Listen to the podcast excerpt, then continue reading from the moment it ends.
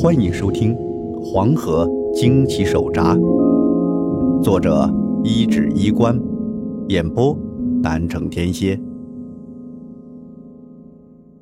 第三十三章：尸身藏匿。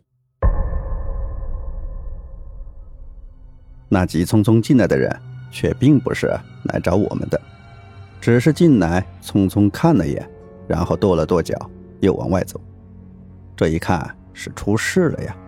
我和大壮叔对视了一眼，跟着就到了外面。村子里本来是挺空荡荡的，这会儿倒是有了些热闹，有好些人都走了出来。我拉住一人问发生了什么，结果得到一个让我吃惊的消息：那风水先生的尸首居然又回来了，而且正在了村长家院子里站着了。那些人慌里慌张的，就是在找村长，一个个都六神无主了。什么什么？死人回来了？李有忠眼睛冒了光，他就是冲着宁毅的事来的，心态和那些好奇的人一模一样，就是闲着没事干，挑战一下自个的世界观。这会儿一听真有死人突然出现，那恨不得自个能瞬移过去。但是那死人能是好看的吗？大壮叔更不可能让自个儿子去看那种玩意儿。农村里最讲究这种事儿，那就是晦气。我就让大壮叔看着倪有忠别乱走，答应回来跟他好好描述描述事情的景象后，我就自个儿往那村长家跑。村长家那是哭声震天响，村长的媳妇儿吓坏了。洗好的衣服、脸盆都摔在地上，几个妇女在安慰他，而挤过人群，那村长家院子里赫然就立着个穿着那种影视剧里常见的杏黄色道袍的人，站在那里。周围围了很多人，但没有一个敢上前去。那灰蒙蒙的天色底下，就仿佛有无形的阴风在刮。吹的人脖子后面一层一层的起鸡皮疙瘩。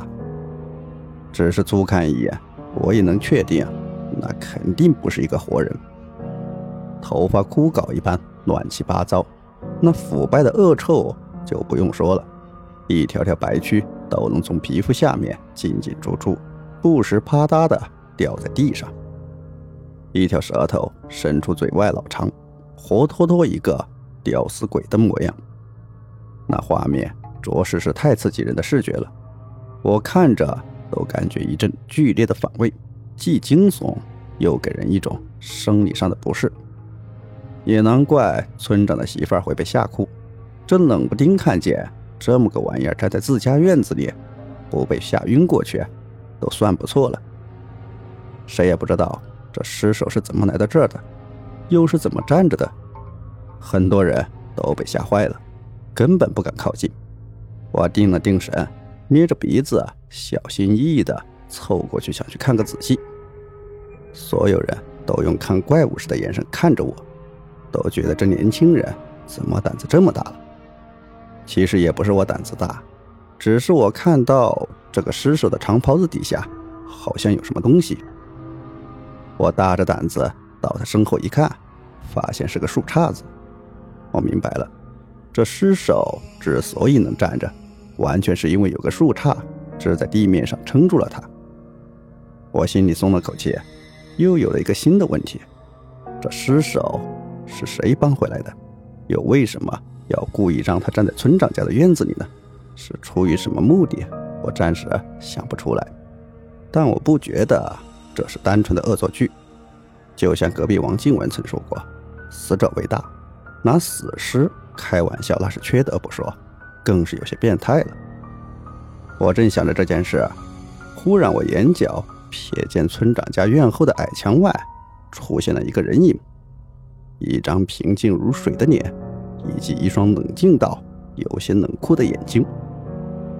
我感到一阵惊喜，这怪人居然回来了。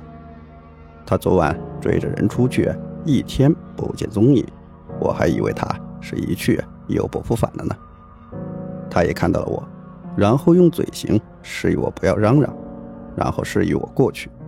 我会意，特意装着离开村长家，从人群中走出，绕了个圈走出去。但是刚刚到了怪人站的地方，他却没在那。就我疑惑的时候，他从墙角一株大榕树上伸出胳膊，轻轻敲了敲树干，引起我的注意。我得承认，我是被吓了一大跳。同时更吃惊的，他是怎么在这么短的时间里上树的？怕吗？怪人一双眼睛冷静又尖锐，将手伸给我，示意要把我也拉到树上去。我本身可从没爬过树，费了点力气才上去，然后在树杈上坐好，稳了稳身子，反问：“你说的是怕什么？刚刚被你吓一跳，还是那具死尸？”我语气故作轻松，他却没有跟我开玩笑的意思，手指指了指村长院子里的情景。此刻居高临下，我能看得更加清晰了。我指的是死尸。他淡淡的说，接着又补充了一句：“他是我搬来放在这儿的。”我的承认，这句话完全出乎我的意料。心里简直是经受了不小的冲击。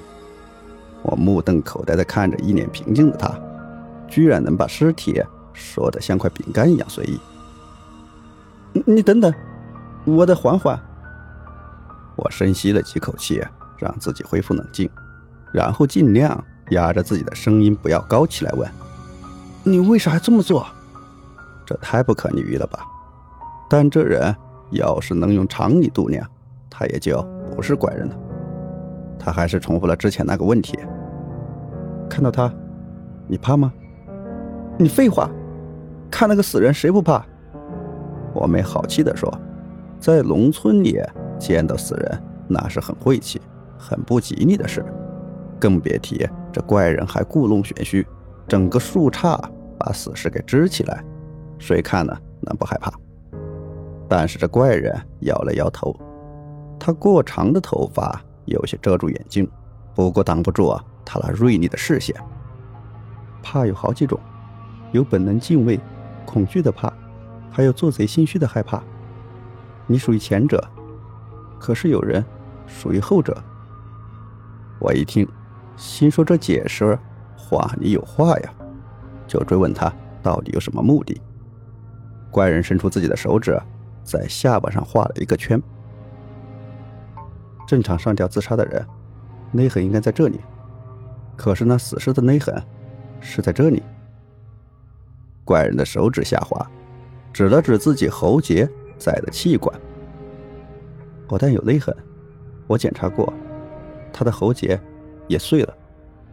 听完他说这些话，我忍不住啊瞪大了眼睛。如果他说的话都属实，那无疑是可以推出一些可怕的结论。这个风水先生是被人谋杀的，只是他又被伪装成自杀，而村民们因为畏惧河中的溺尸，根本不会去好好检查。那对外乡人也当天把尸首带走，根本不给派出所的人检查的机会。这就产生出一个问题：假如那对外乡人真的走了，那这具尸体……肯定不会出现在今天这个张家店。他既然还在这里，那就说明，要么这具尸首是被抛弃在这儿，被官人捡到了，但这种可能性是微乎其微；要么就是那对外乡人还在张家店附近，甚至还在张家店里面，时刻盯着我们的观察。想到这里，我不禁头皮一阵发麻。联想到今天从吴大汉嘴里听到的话，然后是大壮树的卡车抛锚，路又滑坡难走，一切都变得有迹可循起来。只是这个可能的真相让我起了一身鸡皮疙瘩。有三个人，表情都很特别。怪人扒开几片树叶，看着院子里的景象，似乎已经有人注意到了那尸首其实是用树杈支撑的原因。在那破口大骂。然而那些谩骂对怪人来说，完全是置若罔闻，从他脸上看不出半点波澜。他只盯着围着风水先生死尸的那群人观察，那眼神真的很锐利，很特殊，就像一头豹子在伺机打量着猎物。那三个人的视线反应很特殊，怪人说道：“我昨天追的那个人，对村子很熟悉，把我甩开后就隐匿不见，应该是这个村子里的人。”他把那三个人一一指给我看。除了吴大汉我认识外，另外两个人是根本没见过。你从哪儿挖出这具尸体的？我忍不住问了个我很好奇的疑问。怪人摇了摇头，没挖。他们抛尸的时候我就在，我把尸首藏起来了，只是今天用上了。我听完再度目瞪口呆，把这种事说的这么轻描淡写。我真是打心眼里佩服这位大哥的心性呢。我正懊悔自己可能推错了方向，怪人像是看出了我在想什么，道：“昨天晚上跟丢尸体的人是同一波，我有听到声音。”又过了一会儿，尸体的秘密被发现后，很快就被清理走了，人们也各自骂骂咧咧，疑神疑鬼的离开了。等到全部离开之后。我和怪人先后从大榕树上跳了下来。这时候天色已近黄昏，怪人将兜帽翻起来盖住自己的头，跟我一起去找吴大汉了。事不宜迟，我想趁着天还没完全黑下来之前，先把那河里七具尸体给捞上来。但出乎我意料的是，吴大汉居然也不在家了。这前后脚不过五分钟的功夫，这人……能上哪儿去呢？找不到人，那只能作罢。当天晚上，我跟怪人进行着我单方面的聊天，忽然窗外传来一阵嗡嗡的声音，那声音就直往脑子里钻，让人有种莫名其妙的不安感。怪人立即坐直了，扭头往窗外看，盯着似乎看到了什么，二话不说就翻窗跳了出去。我看着。心说：“这大哥当门是个摆设是怎么的？”想归想，我也跟着他一块跳窗。然而我的动作不可能像他那么利索。我这边刚跳出来，那一只大手立即将我拽到墙边，然后指了指前方的村中黄泥土道，表情显得很认真。我跟着看过去，夜色之下，灰蒙蒙中有队人滴答滴答的走了过来。那是七个人，七个人相互紧挨着的人，正缓缓的走过来。本集播讲完毕，欢迎订阅，下集更加精彩。